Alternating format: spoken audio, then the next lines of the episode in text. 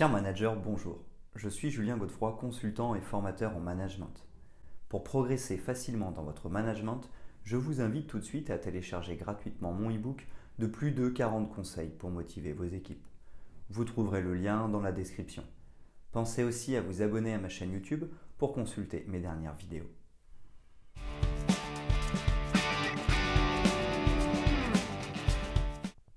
Élaborer un plan de formation dans votre entreprise, c'est faire le choix de rester compétitif.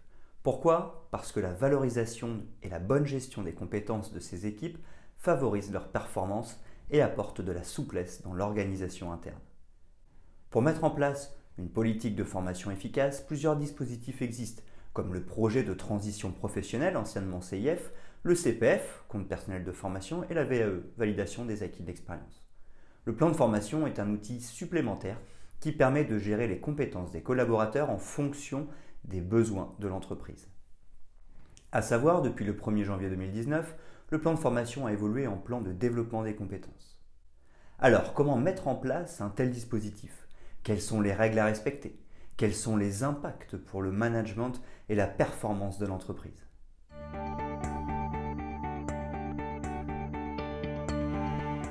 Définition du plan de formation en entreprise et généralité. Définition et rôle. Le plan de formation se caractérise comme étant un outil de gestion des compétences. Il regroupe l'ensemble des actions de formation, les bilans de compétences et les validations de connaissances acquises dans le passé. Utilisé en management, il se construit en lien avec la stratégie globale d'une entreprise. Le rôle principal d'un plan de formation est d'identifier les besoins en compétences de l'entreprise et de les mettre en relation avec les connaissances, le savoir-être et le savoir-faire des salariés. Ainsi est-il possible de repérer plus facilement le potentiel d'un collaborateur et de lui proposer la formation la plus pertinente? De plus, il permet au salarié de s'adapter à l'évolution de son poste et de maintenir son employabilité. Obligations bénéficiaires et intervenants. La mise en place du plan de formation reste à l'initiative de l'employeur. Il n'a donc pas d'obligation directe d'exécution. Cependant, tout employeur a une obligation de formation professionnelle envers ses salariés.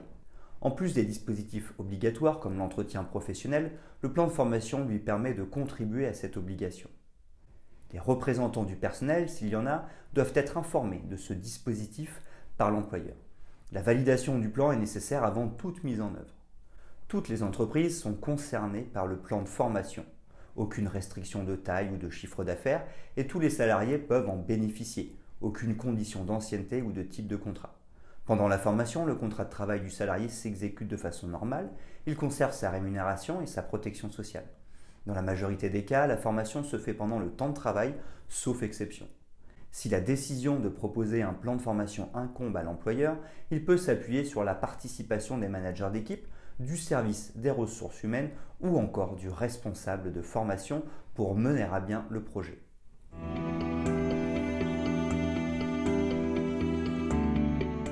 Comment faire un plan de formation 1. Identifier les priorités de formation. Afin de rester pertinent, l'employeur doit définir les priorités de formation en fonction de plusieurs critères. Le caractère obligatoire de la formation, formation en lien avec la santé ou la sécurité par exemple, permis spécifique, mobilisation d'outils, etc. L'orientation stratégique de l'entreprise, le besoin du salarié, par exemple le développement personnel. Pour identifier les formations directement en lien avec la stratégie d'entreprise, on peut se poser plusieurs questions. Quelles seront les évolutions techniques du secteur? Quel est l'impact concurrentiel actuel et comment devrait-il évoluer? Quelles sont les stratégies de développement commercial de l'entreprise? L'entreprise souhaite-t-elle se diversifier? Si oui, dans quel nouveau secteur d'activité? Ainsi, l'employeur peut-il visualiser les évolutions de l'entreprise à venir et identifier les métiers impactés? Il isole les urgences pour déployer un plan de formation par priorité. 2. Analyser les besoins en formation. C'est notamment lors des entretiens individuels et professionnels que le besoin en formation est exprimé. En effet, l'analyse des points forts et des points d'amélioration du salarié, ainsi que l'étude des précédentes formations réalisées, permet de servir de base de travail. Il est donc recommandé d'utiliser ces documents relatifs aux entretiens pour renforcer l'analyse des besoins en formation. De plus, il est possible de s'appuyer sur les demandes de formation faites par les employés auprès des représentants du personnel. 3. Construire le plan de formation.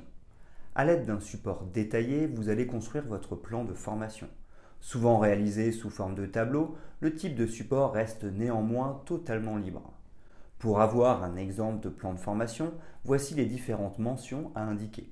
Le nom et la fonction du futur stagiaire, la stratégie d'entreprise, axe stratégique à développer sur l'année, la catégorie de formation, formation d'adaptation au poste de travail, formation liée à l'évolution de l'emploi ou formation de développement des compétences, le nom, la date et la durée de la formation, les objectifs attendus, remise à niveau, amélioration des connaissances et performance sur un même poste de travail, découverte et apprentissage d'une nouvelle compétence, etc. Le coût de la formation et les sources de financement, le coût et les frais annexes, déplacement, repas, hébergement, restent à la charge de l'entreprise.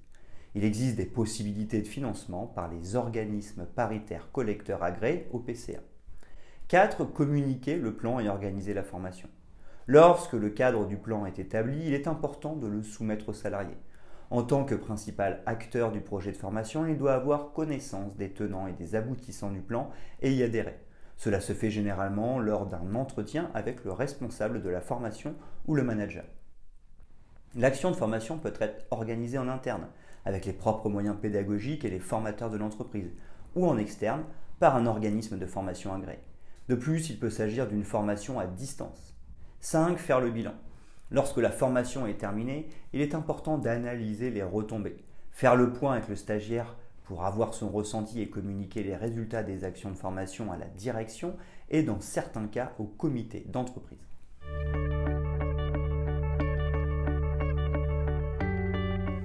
Plan de formation et management. Le rôle du manager. Il faut savoir que la majorité des managers ont un rôle décisionnaire dans la réalisation des actions de formation. De plus, ils peuvent revêtir trois casquettes différentes. L'informateur, il explique la politique de formation de l'entreprise et les objectifs du plan de formation. Le formateur, il transmet ses compétences et peut animer des formations collectives. Le prescripteur, il repère les attentes de ses équipes en matière de formation. Le manager doit faire preuve de qualité d'écoute, de rigueur et d'organisation pour élaborer un plan de formation efficace. Les impacts du plan de formation. Le plan de formation est un réel outil de management. Il met en avant le collaborateur et ses compétences au travers de la formation. Ceci a trois intérêts majeurs. Humain, les salariés sont motivés car ils se sentent reconnus.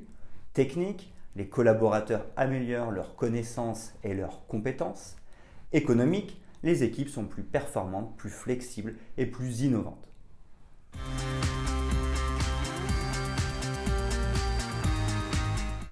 Vous l'aurez compris, le plan de formation a de nombreux avantages. En plus d'agir directement sur l'organisation des ressources, il améliore la performance globale d'une entreprise. Longtemps réservé aux grands groupes, il se développe aujourd'hui dans les PME. Pour obtenir un plan de formation impactant, la rigueur et l'observation sont de mise.